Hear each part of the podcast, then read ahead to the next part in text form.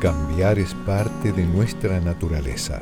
Hoy se hace urgente reflexionar para entender hacia dónde irá nuestra vida en un mundo en crisis. Ana y Cristian nos invitan a conversar para inspirarnos. Esto es la naturaleza del cambio.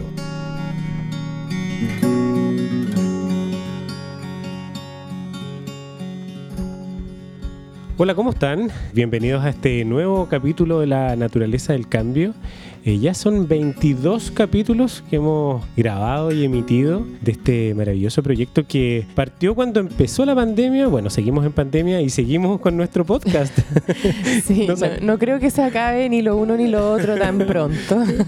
Pero sí, igual ya cerrando esta segunda temporada de La naturaleza del cambio, con un poco ganas de descansar igual, pero también con hartas ideas para la próxima temporada y por ahí unas sorpresillas que pueden venir a fin de año. Se hace súper necesario el descanso, principalmente porque hay que decantar eh, todo lo aprendido en este tiempo. Han sido muchas conversaciones, han sido también muchas emociones en relación a las temáticas de las que hemos estado hablando y en relación a lo que está ocurriendo en, en el país y en el mundo también con esta pandemia, con los cambios sociales. Entonces, hoy en día también es necesario mirar las cosas un poco más en perspectiva y ver también cuáles son los nuevos temas que están apareciendo, cuáles son esas inquietudes que están naciendo, hacia dónde vamos. Y la naturaleza del cambio, desde que empezó, tiene ese objetivo, que es de alguna manera reflexionar sobre los temas que hoy están siendo trascendentales, eh, más allá de los temas que puedan estar de moda, sino que las cosas que realmente nos están moviendo desde la base. Y para cerrar esta temporada queríamos tocar un tema que ha estado en nuestras mentes durante todo este tiempo y que de alguna manera conecta distintas conversaciones que hemos tenido, distintas reflexiones que han ocurrido a lo largo de este año y que tiene que ver con la idea de lo circular. Hoy día la economía circular es como lo que más suena cuando hablamos de este concepto, pero también es algo que personalmente a mí me pasa que la encuentro muy alejada, la encuentro a veces muy técnica y por otro lado también la encuentro demasiado apegada a un tema de materialidad, de basura, de reciclaje, de hacerse cargo de los residuos. Y la economía circular es mucho más que eso. Puede darnos también una nueva forma de mirar el mundo que podemos aplicar no solamente al diseño de productos, sino que también al diseño de experiencia, a cómo diseñamos eh, la forma en que habitamos, cómo diseñamos la relación con las personas, cómo se organizan las comunidades y que tiene además una base absolutamente fuerte en la naturaleza. La naturaleza funciona de manera circular, la naturaleza tiene procesos que se retroalimentan. Por lo tanto, siempre hemos hablado en este podcast de observar la naturaleza, de, aprender de los ciclos, de, de aprender de eso circular que tiene nuestra tierra. Y por lo tanto, una lógica interesante sería ver cómo eso se aplica en un contexto local, en un contexto regional, donde además hay experiencias muy interesantes que contar en relación a la naturaleza, a la conservación y al turismo, que también es una actividad que ha estado golpeada por la pandemia, pero que hoy día se está reactivando. Bueno, y para seguir conversando de este interesante tema, es que los queremos invitar a trasladarse a nuestra región, a la región de los ríos, específicamente a la comuna de Panguipulli, que queda un poquito más al norte de Valdivia a la precordillera, donde existe la reserva Huilo Huilo, que sé que muchos de ustedes la han escuchado por el gran trabajo de conservación que ahí se está realizando y que involucra también a las comunidades locales. Bueno, el proyecto Huilo Huilo tiene dos patas. Por una parte está lo que les comentábamos, lo de la conservación, pero por otro lado también un lado más bien turístico. Nuestro invitado se llama Rodolfo Cortés, es el director ejecutivo de la Fundación Huilo Huilo y con él vamos a hablar todas estas cosas sobre economía circular y cómo también se vinculan estos dos mundos el turismo y la conservación. Bueno, y antes de partir con esta nueva conversación, queremos agradecer obviamente a Doble Impacto, el proyecto chileno de la banca ética que está haciendo posible este cambio en la mirada de la economía. Hoy día Doble Impacto funciona como una plataforma de crowdlending donde distintas personas pueden involucrarse para financiar proyectos que están generando un impacto positivo a nivel ambiental, social y cultural. Y por supuesto que también están hoy día en la búsqueda de proyectos que estén ligados a la conservación y a la economía circular.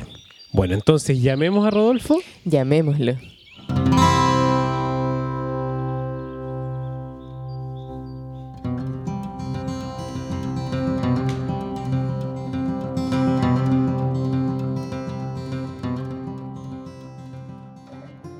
Hola Rodolfo, ¿cómo estás? Hola, muy bien, ¿y tú? Bien, también gracias. Aquí desde un día rico en Valdivia, soleado y muy primaveral. ¿Cómo estáis, Rodolfo? ¿Tú estás ahí? ¿En qué parte específicamente ahora? Yo ahora estoy en Santiago, envidiándolos porque la verdad llevo un rato sin ir a Willow Willow encerrado aquí, pero ya estamos empezando a abrir y estoy ya soñando con ir, sobre todo para el, para el eclipse, así que estamos armando las maletas. Eh, Bueno, tú, tú estás en Santiago, pero tú viviste un tiempo acá en el sur. ¿Y, y- y cómo fue ese proceso de cambiarte del sur a Santiago? Tú me imagino que estás viajando constantemente. ¿Cómo, cómo fue eso? Sí, la verdad es que el, el sur me, me llama cada cierto tiempo en la vida. Eh, yo nací en Santiago, estudié en Santiago y apenas salí de la universidad me fui a trabajar a, a la municipalidad de Futrono. Así que ahí fue mi primer salida a los 22 años creo que tenía. Eh, salí de la casa de mis papás a trabajar en, en la municipalidad en Futrono. Eh, después estuve como dos años ahí, volví y, y después me volví a ir para trabajar en, en Willow, ahí la región de los ríos me ha mantenido firme su llamado pero hace dos o tres años también tuve que volver un poquito a Santiago. Eh, pero claro, efectivamente, viajo, viajo permanentemente, al menos uno o dos veces al mes. Y, y se necesita ese mix. Yo, a mí no me gusta mucho, pero, pero tristemente eh, Santiago mueve muchas cosas en Chile y, y hasta que no haya una regionalización real, eh, hay que estarse moviendo por los dos mundos. Así que vivo en estos dos mundos de ciudad, campo, naturaleza, urbe, pero, pero está entretenido, está chón. Igual, eh, yo también creo que cuando uno logra esa combinación de dos mundos, a veces suele ser bastante agradable, porque finalmente uno se queda con lo mejor de, cada lugar y, y cada realidad. Y ahí, bueno, también este, eh, este camino tuyo de estar hoy día donde tú estás ha sido un recorrido largo en búsqueda también de un sentido para alguien que estudió una carrera súper tradicional y que en general, donde, no sé, pues estoy hablando de la ingeniería comercial, donde se forman como personas con una mirada súper de empresario, de una cosa como bien de maximizar el tema económico. Y tú has hecho un camino distinto para un ingeniero comercial típico. Y eso nos encantaría saber qué fue lo que te llevó como ingeniero comercial a terminar en una municipalidad o en una fundación trabajando. ¿Y, y cuál fue esa motivación para, para salir como de, de lo, de lo establecido y la norma de un ingeniero comercial que trabaja, terminaría, no sé, trabajando en un banco, qué sé yo? Es lo esperable, ¿no? Eh, eh, así, eso es lo que esperaban todos mis profesores, padres incluso, hay que decirlo también. Eh, pero sí, efectivamente, a mí, eh, yo siempre he dicho, yo soy de los pocos con vocación de ingeniero comercial. A mí me gusta mucho el tema de administración, de gestión, soy un encantado del tema. Pero al mismo tiempo, y, y mi vida, yo desde muy chico me dediqué al tema como de solidaridad, trabajar en población, ir a campamentos, siempre estuve metido en esos lados y incluso lo llevaba a la práctica mientras estudiaba en la universidad en trabajos de voluntario, en, en gestiones de organizaciones que trabajamos jóvenes, digamos. Entonces, cuando, cuando yo iba a salir de la universidad, que uno siente como que ya cumplió, que tiene la meta cumplida, que ahora uno toma las decisiones finalmente de lo que quiere hacer en su vida, Claro. claro, la opción era, bueno, ándate a trabajar en una gran empresa, mientras más grande mejor, mientras más te paguen mejor, mientras más renombrado sea mejor. Y yo dije, la verdad es que no estoy de acuerdo con nada de eso. yo lo que tengo que hacer es algo que tenga un propósito, que tenga un sentido. O sea, durante toda mi vida he recibido muchas cosas, he tenido mucha suerte, digamos, de poder estudiar, de poder tener una familia bien y todo, que, que me ha ayudado, que me quiere, etcétera. De alguna manera tengo que devolver esto, tengo que aportar al mundo en el que estoy, no puedo dedicarme nuevamente a mí mismo. Y dije, salgamos a buscar una pega que, que sea un aporte real, eh, afuera acá, que era Santiago, digamos. Y ahí me llega la opción de irme a trabajar al, como director de planificación en, la Municipalidad de Futrono, em, donde yo sentía que el aporte podía ser brutal. Y bueno, me fui un poco, se supone que me iba por un año, me quedé un poquito más, porque la cosa tiraba. Qué entretenido, además. Em, sí, no, uno sentía que de verdad los cambios que estaba produciendo son muy concretos, son muy reales. Finalmente Claro. le está cambiando la vida a la gente, desde un, un temas de colegios nuevos hasta calles, eh, alcantarillado, son cosas muy, muy profundas. Me tocó incluso trabajar un tema en un consultorio, son, son cosas que realmente le cambian la vida a las personas. Pero claro, en ese tiempo, así que estaba feliz allá, eh, pero yo estaba pololeando ya un buen tiempo pololeando y, y la verdad se hacía un poco insostenible. Viajaba fin de semana por medio, me Mm. venía el viernes, volví el domingo, era bien, bien duro, pero joven lo aguantaba. Así que me devolví un poquito, eh, sí, ya con la decisión de que no, no podía trabajar en así como en estas grandes empresas o en los bancos, ya eso ya estaba fuera de mi, de mis opciones. Después que uno trabaja, en, creo yo, en trabajos con propósito, no tiene mucho sentido volver a meterte en algo así. Así que estuve trabajando en el sector público, en ministerios de distintas líneas, apoyando lo que también había aprovechado en, en la municipalidad. Y bueno, y ahí me llega esta opción. Yo ya estaba un poquito aburrido, reconozco, del sector público después de unos años, porque el sector público es súper importante, súper relevante y es súper, yo creo que siempre recomiendo pasar por ahí, pero claro, también es frustrante, está muy metido el tema político, esta gran masa que es imposible de mover, grandes reglas, mm. súper normativo. Es lento. Eh, entonces lento, lento. y, cuesta mover y cuesta romper las inercias de años de años que están enquilosados y sin decir, y esto no quiero ser súper claro en eso, hay gente muy motivada, muy trabajadora, pero, pero cuesta, es una mm. cosa grande y se entiende, el Estado eh, tiene que mover todo. Entonces es así y por lo tanto yo ya quería irme un poco como a una, una cosa más chica que generara efectos, que generara su propósito, que pudiera hacer cambios quizás un poquito más visibles o más concretos. Y me llega esta opción de la fundación. Y la verdad es que a mí me encantó desde el día uno que la leí. Yo reconozco no la conocía tanto. Conocía Willow Willow, lo que conocen todos, como mm. estos hoteles que uno visita y que son bonitos, digamos. Pero, pero cuando conocí la misión y el fin de la fundación, la verdad es que me encantó, porque la misión de la fundación es conservar el bosque, pero junto con las comunidades. Y es una cosa que en general cuesta encontrar, porque porque en general las fundaciones medioambientales se dedican muy como a, cuidar la, flora, la fauna, una protección muy directa del medio ambiente, pero dejan siempre un poquito de lado como las comunidades o el trabajo social también. Mm. O por el otro lado, las organizaciones sociales son muy sociales y el tema medioambiental prácticamente no se toca.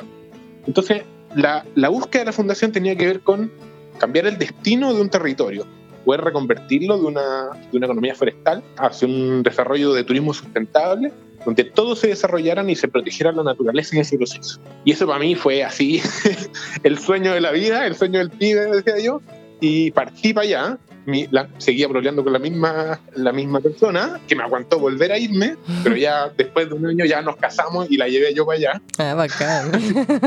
logré subirla al tren, logré subirla al tren y nos estuvimos allá viviendo como, como dos años, yo alcancé a estar como tres años y la verdad fue una súper experiencia recién casado, fue así idílico. Qué bueno. Pero, pero, pero claro, pero ahí me empezó a pesar la gestión en Santiago, porque finalmente todo se movía acá y todo. Así que hubo por un tema más de la fundación y también personal para poder mover, enseñar buscar un trabajo, etcétera, un montón de cosas que había que hacer. Finalmente decidimos hacer este mix en el que estoy hoy día, que, que tal como dices tú, es un buen mundo, digamos. Tiene un poquito de naturaleza, un poquito de urbe y estamos viajando entre los dos. Oye, Rodolfo, bueno, tú comentabas, perdón, sobre este trabajo eh, que tiene que ver con la integración de la comunidad, que, que es un modelo eh, bien, bien interesante y bien vanguardista, por cómo también se genera la, la, administración de alguna manera de nuestras reservas o de nuestro patrimonio natural en Chile. Bien tú lo decías, o sea, hasta principios del, del 2000, gran parte de, la, de, las personas que trabajan en el sector de Willow Willow eran personas que venían de la, de la industria maderera, había una cesantía brutal en esa época, hasta que se decide de alguna manera crear este modelo. Hoy en día, según entiendo, en la fundación el 90% de las personas que trabajan en la fundación vienen también de ese sector fueron de alguna forma reconvertidas. Corrígeme la, la cifra si es que estoy equivocado, pero, pero eso también es súper interesante y me encantaría también que nos contaras un poco más en qué consiste este modelo, porque es un modelo que tiene varias patas, que tiene que ver con la educación, también con generar procesos de restauración, generar eh, procesos de conservación, etcétera, etcétera. Eh, ¿Cómo se trabaja también integrando quizás a personas que vienen de sectores tan distintos y tan diferentes como es la conservación. Sí, eh, es un proceso bien, bien impresionante. Mira, a ver, por dónde parto, porque hay por, por hartos lados. Aquí lo súper importante es entender los tres pilares de Willow. Primero, y a mi juicio la razón de ser de Willow es conservación de la naturaleza, conservar el lugar. El segundo, que las comunidades participen de este, que estén integradas a este proceso. Y el tercero, un turismo sustentable y que permita financiar económicamente todo este proceso de conservación y integración comunitaria. Porque al final, si dura unos pocos años, no tiene sentido el proyecto. La gracia es que sea sostenible a largo plazo. Y en ese sentido, el turismo yo siempre digo que el turismo es una herramienta de, conservación y desarrollo comunitario. ¿Por qué lo menciono tanto? Porque en general la gente tiende a como a contrarrestar esta lógica como de, de desarrollo económico o incluso del turismo con la conservación como si fueran cosas que se contraponen, como si fueran cosas que van en contra. La verdad es que para nada. y, Will un poco lo, lo ha demostrado en ese sentido. El turismo es la fuente de difusión de los temas de naturaleza.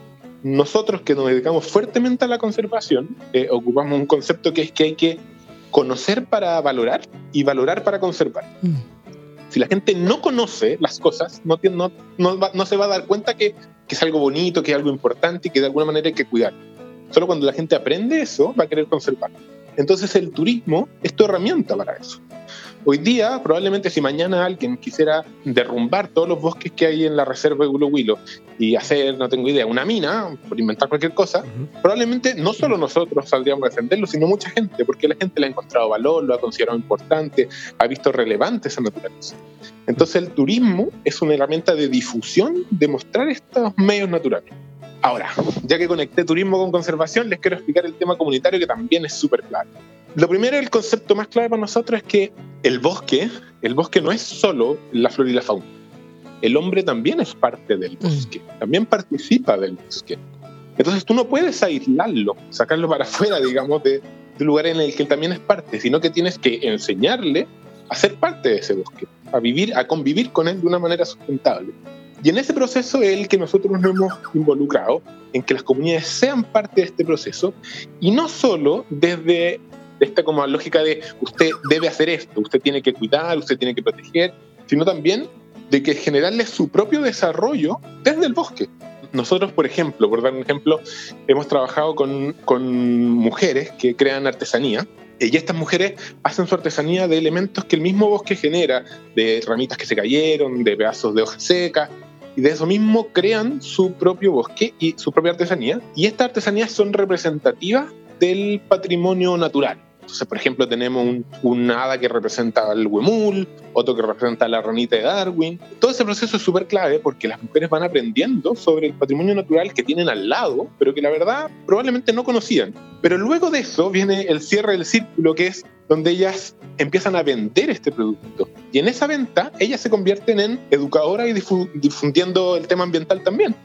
Porque ellas a cada cliente le explican la ranita de Darwin y qué la compone y por qué la hada es de esa forma educando a los mismos visitantes y además generándose un ingreso que les permite que la misma conservación, la conservación de ese bosque, les genere un desarrollo económico para ella y su familia.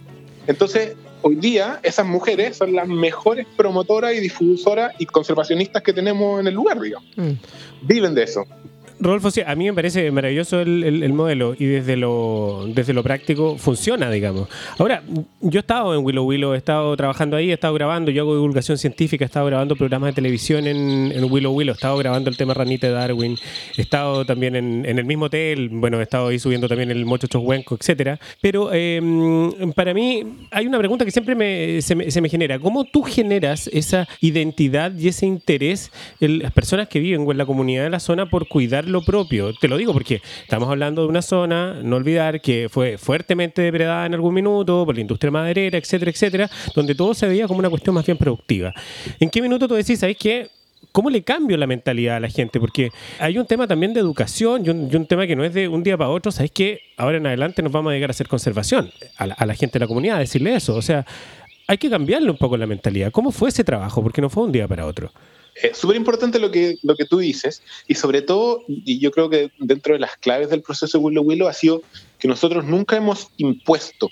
Es decir, yo nunca le, le, he dicho a la comunidad, oiga, usted tiene que cuidar, usted tiene que proteger, sino que en resumen se proponen ciertas cosas. Y en eso uno tiene que dar los tiempos también a las mismas mm. comunidades que ellos mismos vayan sumándose solos. Tú no tienes que obligar a un proceso, establecer, Incluso el ejemplo de es súper claro. Huilo nace de la antigua forestal y hoy día todavía queda una, pequeña forestal, porque tú no puedes llegar y eliminar y cortar toda la forestal de un día para otro, porque si no dejas un problema social fuerte. Entonces, en un proceso de reconversión, tienes que ir de a poco invitando a sumarse a esta misión y a este proyecto. Y eso es un poco lo que hemos ido haciendo. Y eso hacemos desde miles de formas, pero eh, desde el emprendimiento, desde trabajo con escuelas, nosotros trabajamos fuertemente en escuelas, desde poner en valor, que es una cuestión que nosotros hemos dado cuenta, nosotros al principio de Willow nadie creía que esto fuera relevante, o sea, la gente consideraba esto un bosque oscuro, frío, que no tenía ningún valor, porque además, en términos de la industria forestal, ya había perdido mucho de su valor, mm. porque se habían cortado los bosques más cercanos, los más baratos, y por lo tanto no tenía mucho valor.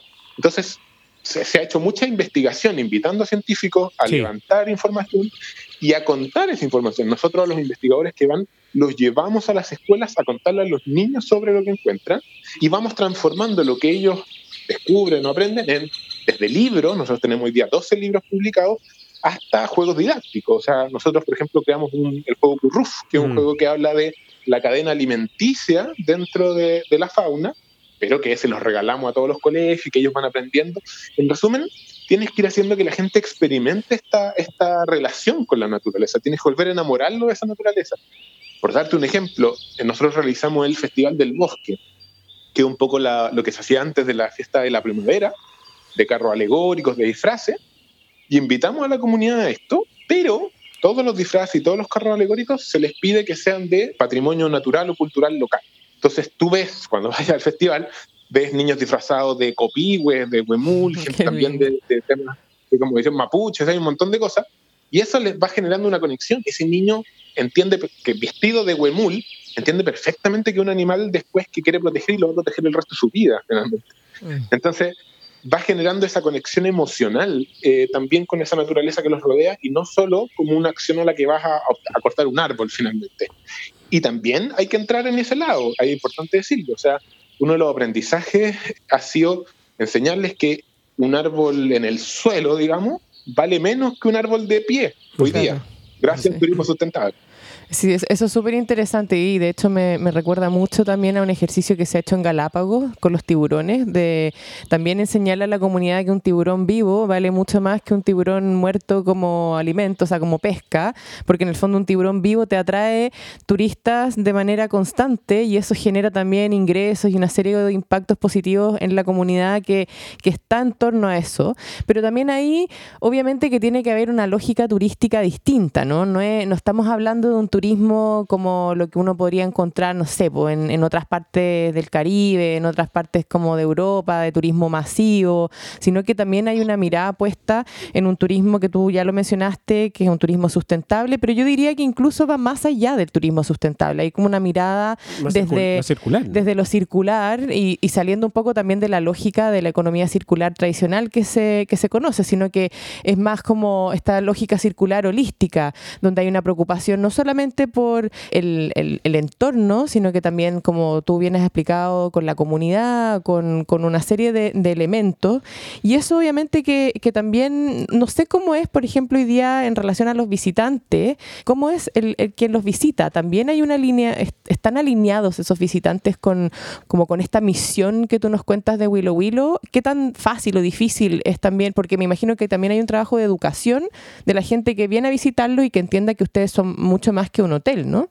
Sí, efectivamente. Y en eso eh, es difícil. O sea, a mí me ha tocado algunos trabajos con turistas. Por darte un ejemplo, una vez me acuerdo una turista alegó porque había ido a una excursión de fauna y no había visto ningún puma. Entonces que le devolviéramos la plata. pero ¿cómo? Si, si, la fauna está silvestre, digamos, yo no le puedo asegurar que, pero ¿cómo? Si yo pagué por fauna, pues, bueno, pero así no es la vida silvestre, digamos. Entonces, nosotros también nos asumimos ese rol y lo entendemos como parte de nuestra misión, el difundir también a nuestros visitantes cómo funciona finalmente la naturaleza, cómo funciona esa relación y, en el entendido de que, por ejemplo, hay espacio, eh, un ejemplo súper claro, el proyecto Huemules, que es súper como conocido y reconocido de lo que ha hecho la Fundación, que es un proyecto donde la Fundación ha reintroducido a, eh, los huemules que se extinguieron en la zona, pero que hoy día están volviendo a poblarla. Ese proyecto, por ejemplo, no se permite la visita de turistas. Nadie puede pagar por ir a ver huemules. Mm. Eso no existe. Ese proyecto es exclusivo de conservación. Sin embargo, tú vas a ver huemules por todas partes en Willow Willow, lo vas a ver la artesanía, lo vas a ver la gente que te lo cuenta, porque es un proyecto del cual todos se sienten orgullosos mm. también. Y la gente cuando te pregunta, ¿pero por qué? Tú le, tú le explicas, porque son animales que, que están recién reintroduciéndose, que, que no tienen contacto humano para mantenerse en su estado silvestre, y la gente lo comprende finalmente, lo entiende y aprende. Y, ahí sentimos que es cuando, cuando cumplimos la, la, pega, digamos. Cuando logramos que la gente entienda que esto no es solo finalmente ir a turistear porque porque yo lo encuentro bonito, sino finalmente porque está apoyando un proceso de conservación y de desarrollo comunitario, que es lo que estamos haciendo.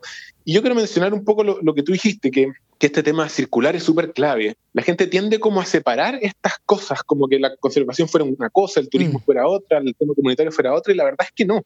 Nosotros incluso no, a veces nos autoimponemos una regla como de que la mayoría de los proyectos de alguna manera tienen que ocurrir las tres cosas. De todo, digamos. A veces, a veces, a veces exageramos, pero, en todo. O sea, por darte un ejemplo, no sé, eh, el otro día estábamos hablando del eclipse y los proyectos para el eclipse que vamos a hacer. Y claro, y ahí una pregunta era, oye, ¿qué vamos a hacer con los turistas? ¿Dónde los vamos a llevar? Y después, eh, ok, ¿y qué vamos a hacer con la comunidad? ¿Cómo hacemos que participe la comunidad? Entonces, ok, llevemos a, la gente, a los astrónomos que van a venir a, hacer charlas a la comunidad para que la comunidad aprenda sobre el tema y después ya, y, conservemos ciertos lugares para que la gente no se vaya a ir a meter a esos lugares protegidos a ver el eclipse. Eh, incluso hay, hay la parte más de fauna quiere ver qué pasa con los animales, con la oscuridad. Entonces, tú no puedes como separar cosas están unidas por sí mismas, porque la, la vida es así. La vida no está dividida en cajones finalmente está todo conectado de alguna manera. Mm, de todas maneras. Sí, yo creo que ahí vale la pena la, reflexión también de, que a lo mejor deberíamos dejar de ser turistas. A lo mejor esta cosa de, cambiar el concepto de turistas a, lo mejor a exploradores. Eh, yo creo que, eh, aunque, aunque suene muy romántico, pero yo creo que el turismo, cuando uno piensa en turismo, automáticamente yo me imagino eh, como sinónimo disfrutar, aprovechar de las cosas que hay para disfrutar y yo beneficiarme. Creo que esa, esa forma o esa lógica súper lineal que, que, ha desarrollado el turismo tradicional ha sido súper nocivo. Y eso uno ha visto cómo también se han impactado de manera muy fuerte ecosistemas muy delicados. Lo hemos visto en las Torres del Paine, que tienen una, una sobrecarga espantosa que ha generado una erosión también en el mismo terreno, eh, entre otras cosas. Entonces, claro, a lo mejor empezar a cambiar la lógica de lo que es ser turista, eh, especialmente cuando vamos a ecosistemas que están protegidos, o a reservas, o a parques nacionales, etcétera.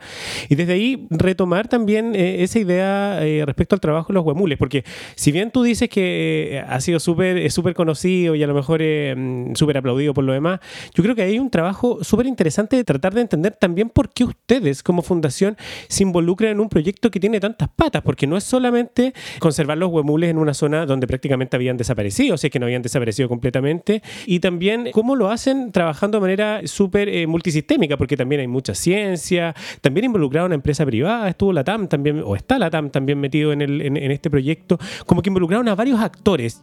Sí, mira, el proyecto Huemule efectivamente es como nuestro gran orgullo, eh, porque hay una pega dura, dura y larga ahí, eh, y difícil, eh, un poco para dar algunos datos. Efectivamente el Huemul se extinguió en la zona, al menos de los datos que nosotros tenemos y de todos los que se hicieron, a finales de los 80, desaparecieron. Y cuando inició la, la fundación, que es más o menos alrededor del 2003, 2004, se identificó que habían habido huemules en la zona que existían y el huemul tiene una gran gracia y es que es una especie paraguas. ¿Qué significa eso? Cuando tú eh, realizas acciones para proteger al huemul, sin quererlo vas a proteger a todo lo que está bajo él. Es una mm. especie de paraguas. Al pudú, a las aves, a, los helechos, a la flora, etc. Entonces era un, un animal ideal con el cual volver a trabajar y volver a, conservar el bosque que había sido dañado en el pasado. Entonces ahí se trae, además decirlo que por supuesto los que quedan menos de 1500 en el mundo, yo siempre digo que mucho menos que los osos panda, pero al parecer como que nadie se da cuenta, porque los osos panda es como el súper referente, pero en realidad lo nuestro, nuestro animal emblema que está en el escudo mm. nacional, está desapareciendo finalmente. Entonces, esa era una especie súper clave, se trajo esta pareja y se creó un centro de reproducción que además hay que decirlo con mucha valentía, porque muchos decían que esto no iba a funcionar, que eso era imposible. Este es el único centro de reproducción que existe de huemules en el mundo y que ha sido exitoso. Acaba de nacer la cría, ¿no? Acaba de nacer uno hace un par de semanas. Claro, exacto. Nosotros pasamos al proceso de reintroducción, que ya eso también ya era una locura porque no teníamos ninguna referencia. Todo el mundo me preguntaba cosas como, oye, ¿qué van a hacer ellos? ¿Y a dónde se van a ir? Y era, no tenemos idea. esto, no ha ocurrido nunca, digamos. Vamos a tener que hacer lo que diga. Yo, yo, siempre decía en ese momento, puede que salga corriendo disparado y haya que perseguir los miles de kilómetros o se quede pegado a la reja. No, sabemos. Entonces, eh, sí, y eso ocurrió hace ya, van a ser cuatro años, fue el 2016, como el 26 de noviembre, lo recuerdo perfecto. un día súper emblemático para nosotros porque era pasar a otra etapa, digamos. El proyecto estaba teniendo resultados. El año pasado tuvimos la, la segunda reintroducción, ya después que probamos que había sido exitoso, y efectivamente, eh, tal como tú mencionas, este año tuvimos el primer nacimiento en vida silvestre. Que eso para nosotros es así como el, la de la torta porque significa que el huemul está reproduciéndose y viviendo normalmente sin necesidad de la protección que nosotros le damos en el centro de reproducción. Maravilloso. Eh, lo preparamos finalmente para ese proceso. Mm. Entonces, es súper emblemático. Y, y tal como, volviendo a la pregunta inicial, un poco este proceso que es súper clave, efectivamente tiene que tener muchas patas. Y una de las patas es la comunidad, que ha sido súper relevante, la que hemos educado, formado, explicado con el tema de Wemul, pero también tiene que ver con una especie como de políticas públicas, mm. porque ustedes saben que los temas medioambientales en Chile, uno puede donar plata. Ese proyecto, tal como yo dije, es puro conservación, no tiene turismo, nada. Entonces, para poder sustentarlo, nosotros necesitamos buscar financiamiento y apoyos para el proyecto. Y la verdad es que en Chile no te permiten donar para temas medioambientales, incluso te graban con un 40% extra si quieres donar plata a medio ambiente. Mm. Entonces ha sido difícil buscar acuerdos, pero para eso había que mover un poquito al, al Estado y al mundo privado para, para que hayan, empiecen a haber cambios, y no solo por nuestro proyecto, sino finalmente para que hayan cambios para el huemul. Porque finalmente eh, no sirve que nosotros en Huilo nos llenemos de huemules eh, y en todo el resto de Chile desaparezcan. Para nosotros eso no tiene sentido. Mm. Entonces, nosotros creemos que aquí se creó una herramienta que permite salvar al huemul de la extinción. Y una de las pegas que hemos hecho es difundir, difundir, contar y mostrar para que nos copien. para que nos copien todo, digamos, en todos lados, para que se creen muchos centros de reproducción y podamos asegurar al huemul. Y para eso había que subir a empresas, al Estado, a Argentina. Yo tuve la semana pasada dos reuniones con organizaciones argentinas que están pensando en la creación de centros de reproducción. Y eso nos pone muy contentos finalmente porque están validando la pega que hemos hecho nosotros y finalmente podríamos efectivamente salvar algo en caso de que sigan disminuyendo los números del ejemplar. Mm. es una pega macro, pero, pero muy, muy bonita. Sí, y muy interesante también. De hecho, bueno, yo ahí como anécdota, yo trabajé durante un tiempo en el proyecto de, de la banca ética en Chile que se llama Doble Impacto. Y me acuerdo que eh, una de las líneas en las que nosotros queríamos tratar de meternos y entender era aportar en el fondo con el financiamiento a modelos de conservación que tuvieran una lógica que no dependiera tanto del, financiamiento más como de ONGs o de fundaciones. Y es súper complejo porque no existe. Y pero por otro lado en el fondo también es súper interesante que desde el financiamiento privado como de la nueva banca en el fondo que representa doble impacto también exista el interés de aportar en proyectos de conservación y modelos circulares. Y ahí también, bueno, y me paso también a otro tema, em, hoy día con la pandemia y todo lo que está pasando, hay un golpe al turismo muy fuerte. Hemos estado de alguna manera con, los viajes paralizados, con el movimiento eh, de, en el fondo de turistas y de gente que finalmente son las que ayudan también a sostener ciertas comunidades como las de Willow Willow, en el Tume, Puerto Fui, todo lo que está alrededor de la reserva. ¿Qué es lo que implica esto? Tenemos un eclipse a puertas ya en, un mes más, no sabemos qué va a pasar tampoco con todos los preparativos que se habían hecho. Y, finalmente, ¿cuáles son hoy día esos desafíos que nos trae la pandemia? Y en particular a ustedes desde el turismo y la conservación. En el fondo, como esto está tan ligado, si se nos cae la pata al turismo, ¿qué pasa con, con Willow Willow, la conservación y, y todos estos proyectos que de alguna manera dependen de eso? Sí, efectivamente, ha sido un golpe súper duro. La reserva estuvo cerrada casi siete meses. Mucha gente hubo, tuvo que irse a suspensión laboral y el efecto social en la comunidad fue súper fuerte. Pero nosotros nos hemos puesto varios desafíos que hemos ido trabajando. Y el primero era, no podemos quedarnos de brazos cruzados. Nosotros no, nos autocreamos un lema para nosotros mismos, que era, la naturaleza se abre camino. Si uno mira la naturaleza, uno le puede poner topes, pares, freno, y se va a meter por cualquier lado, pero va a seguir avanzando. y esa fue un poco lo que nosotros nos, metimos a nosotros. Dijimos, ya tenemos que buscar formas, no nos vamos a quedar aquí. Y nos enfocamos fuertemente en temas de, de redes sociales, de difusión creamos el Instagram de la fundación, que empezó a moverse mucho más, donde hoy día lo que hacemos es educar sobre la fauna nativa. Creamos un podcast también, que es el podcast de la fundación, que habla sobre temáticas de sustentabilidad y que se transmite a través de Spotify de la fundación y a través de la radio local para seguir educando a las personas, ya que no podíamos juntarlas ni reunirlas ni hacer educación ambiental. Y también aprovecho para decir que vamos a invitar ahora a un, a un llamado abierto, porque este huemul que nació en vida silvestre queremos ponerle un nombre. Así que acabamos de abrir el espacio para que todo el mundo proponga sus nombres y asuma un huemul para todos y así mismo aprendan sobre el huemul y sobre la, importancia que tiene. Así que esa fue la primera P. Fue, no quedarnos parado en, en, la educación ambiental y en la difusión del patrimonio natural. Y le hemos logrado, hemos avanzado en eso. Por el otro lado, como yo le he dicho siempre, estos tres pilares son claves. El otro lado, la comunidad. Ahí nosotros salimos, nosotros no teníamos muchos recursos, así que salimos en busca de recursos. Y por suerte ahí es donde funciona también el turismo, porque visitantes, gente que tiene segundas viviendas, fueron grandes colaboradores y, y creamos una campaña de caja de alimentos que fuimos entregando a la comunidad y en conjunto con la Junta de Vecinos veíamos las personas más vulnerables y entregamos esas cajas y apoyamos. Y hoy día, que ya estamos avanzando, estamos apoyando el proceso de los emprendimientos turísticos que se han visto súper afectados, pero que quieren volver a abrir, que necesitan volver a abrir. Y ahí nosotros fuimos con nuestro prevencionista de riesgo a todos los que quisieron y les dimos una asesoría de cómo podían prepararse con las normas sanitarias para que no les pasara ningún parte, pero también para que se protegiera la misma comunidad. Mm. Así que hemos ido visitando cabaña por cabaña, restaurante por restaurante, para que ellos puedan tener todo eso y, que la comunidad se prepare y se suba a este nuevo carro de este, de este mundo con pandemia, digamos, mm. hasta que al menos nos salga la vacuna. Y en términos turísticos ha sido difícil, efectivamente, sobre todo en términos económicos, pero también la naturaleza se abre camino, hemos buscado formas, la fundación creó una tienda online, ya que no podía vender en, los, las artesanías y las cosas que se generan por la misma fundación, creamos una tienda que se llama tienda del bosque.cl, donde generamos algo de ingresos que nos permite mantener los proyectos de conservación. Creamos un centro de capacitación, que estamos haciendo cursos online hoy día también para la gente.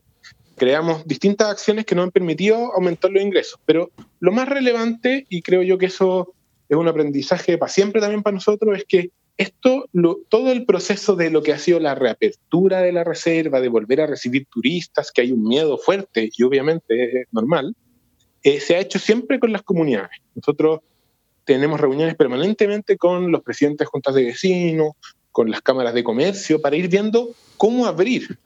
O sea, darle un ejemplo, nosotros discutimos durante casi tres semanas con las comunidades cuándo abríamos, si abríamos antes del 18, después del 18 de septiembre.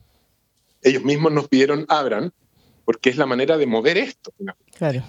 Eh, entonces hemos ido conectando y les vamos explicando a ellos las normativas sanitarias, vamos también eh, disminuyendo los desconocimientos que hay para que todos estemos más seguros y sepamos las normas a cumplir.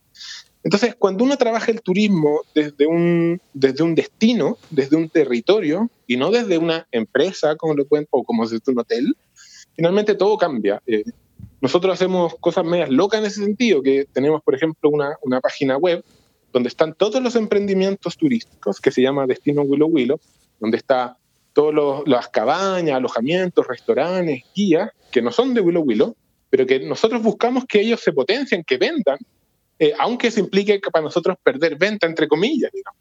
Porque finalmente creemos que todo el destino tiene que salir a él todo el destino tiene que subir. Mm. Y ahora incluso estamos apoyando un proyecto de digitalización para que tengan reservas online y puedan apoyar ese proceso. Creemos que así es como se va moviendo un destino completo finalmente, que es lo que hemos estado hablando, como esta cosa circular donde tú no puedes separar, sino que todos juntos tenemos que avanzar. Oye, Rodolfo, y lo mm, ya veíamos el, rol que tiene que tener el turista eh, que, mencionábamos, pero, pero si uno se quisiera involucrar también en, la fundación, trabajando con la fundación, ¿se abren también espacios, plazas también para trabajar ahí? Sí, se abre. O sea, claramente hoy día no estamos precisamente contratando personas. Eh, está muy difícil el tema económico. Sin embargo, nosotros tenemos como tres grandes formas de participar de la fundación, por decirlo así. La primera es con eh, a la gente que está estudiando en la universidad o está haciendo un, posgrado. Nosotros le ofrecemos hacer tesis o investigaciones en Willow. ¿Ya? Incluso tenemos unas becas que llamamos la beca Pudú, donde ellos pueden acceder a alojamiento o alimentación gratuita de manera que hagan investigaciones en Willow Willow y puedan colaborar con sus tesis, tanto investigadores, ONG, organizaciones, también lo hemos hecho. Nosotros abrimos la reserva a que se investigue todo lo que se puede investigar. Es un poco como una de las líneas. La segunda es que tenemos una línea de prácticas y voluntariado. Eh, gente que quiera hacer su práctica profesional o, práctica incluso de liceo técnico también, eh, pero también, si no, puede ir derechamente de voluntario a trabajar y apoyar algún proyecto de, de conservación. Eh, y eso se hace y se trabaja también fuerte. Y lo tercero es que nosotros nos subimos a proyectos comunes que nos propongan. Por ejemplo, gente que está postulando un fondo o que está trabajando en algo o que quiere armar algo allá y le falta como el brazo operativo local. nosotros ponemos a disposición la operación de la fundación para ejecutar esos proyectos en la localidad. Entonces, esas son las maneras hoy día que tenemos de, de dar apertura para que cualquier persona pueda involucrarse en el proceso de conservación. Y bueno, si ya quiere más profundo, te puede hacer socio de la fundación y apoyar también a, continuar con la labor que nosotros hacemos. Interesante, ahí, ahí me termina de cerrar absolutamente el círculo eh, y, desde ahí felicitarlos por el gran trabajo que, que, hacen, porque es todo muy coherente desde todo punto de vista. Sí, también iba a decir lo mismo, yo creo que es, es muy lindo toparse con organizaciones que se planteen así en, en los territorios, generando valor común para todos, generando impacto positivo, no solamente en su actividad o en sus cuatro paredes en el fondo, sino que mucho más allá, extendido con la comunidad, con las personas, con la naturaleza, con quienes no necesariamente están ahí, pero vienen de visita. Así que nada, también felicitarlos y agradecerte mucho, Rodolfo, por tu tiempo y por contarnos todas estas historias. Ha sido muy enriquecedor y además un, bonito cierre para la segunda temporada de La Naturaleza del Cambio. Que se viene el verano, así que con mayor razón tener en claro cómo, cuál es nuestro rol turístico en, en, este, en este nuevo verano que vamos a tener.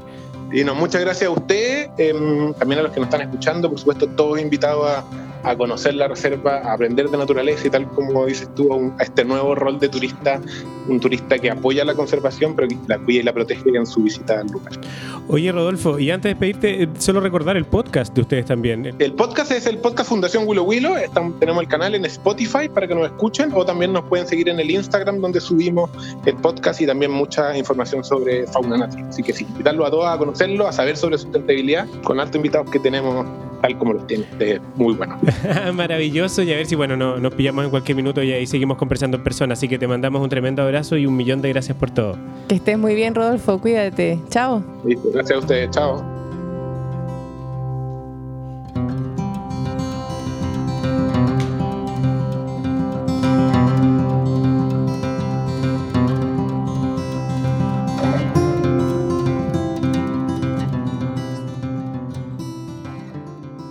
Qué lindo capítulo y conversación para cerrar esta segunda temporada de la naturaleza del cambio. Siento que aquí se conjugaron distintos elementos, un poco un resumen de lo que ha sido este año desde el punto de vista de los temas que hemos tratado acá, de los intereses que tenemos, de lo que ha implicado la pandemia, de cómo tenemos que construir una nueva sociedad. Creo que Willow Willow y, el, y lo que nos contaba Rodolfo es realmente un ejemplo de cómo una organización se puede posicionar en un territorio y generar valor para todos los que integran ese lugar, no solamente las personas, sino que también la naturaleza, los animales, los visitantes. Me encantó, en verdad. Qué maravilloso también es terminar con un proyecto local de nuestra región, la que nos ha acogido también en, este último tiempo, la región de los ríos. Y bueno, de alguna forma, como bien dices tú, resume toda esta experiencia vivida en la naturaleza del cambio con estas dos temporadas. 22 capítulos de aprendizaje, 22 capítulos también en los que hemos estado súper acompañados de ustedes a través de redes sociales. De verdad, les damos infinitas gracias por sus buenos comentarios, por eh, siempre estar preocupados de cuáles son los temas que vienen, de proponer también algunos temas nuevos y bueno, decirles que en realidad nosotros vamos a seguir. Este descanso obviamente es obligado porque necesitamos recargar pilas como decíamos al principio, pero la verdad es que queremos seguir aportando a la creación de una nueva forma de pensar y de repensar y de revivir nuestro territorio. Así que nada, solo agradecerles y por favor seguimos conversando a través de redes sociales como siempre.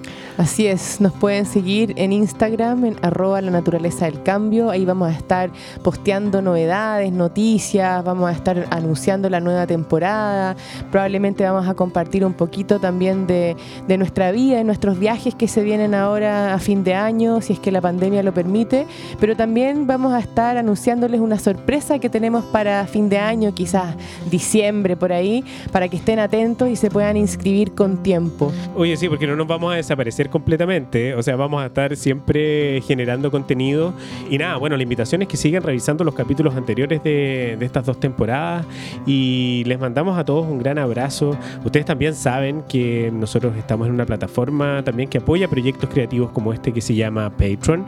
Eh, ahí está toda la información en nuestra cuenta de Instagram. Pero nada, una vez más, muchísimas gracias por su compañía, muchísimas gracias también por reflexionar junto a nosotros y por estar construyendo en conjunto un nuevo país, una nueva conciencia y una nueva forma de mirar las cosas. Un abrazo, que esté muy bien y nos escuchamos muy pronto. Chao, chao. Chao.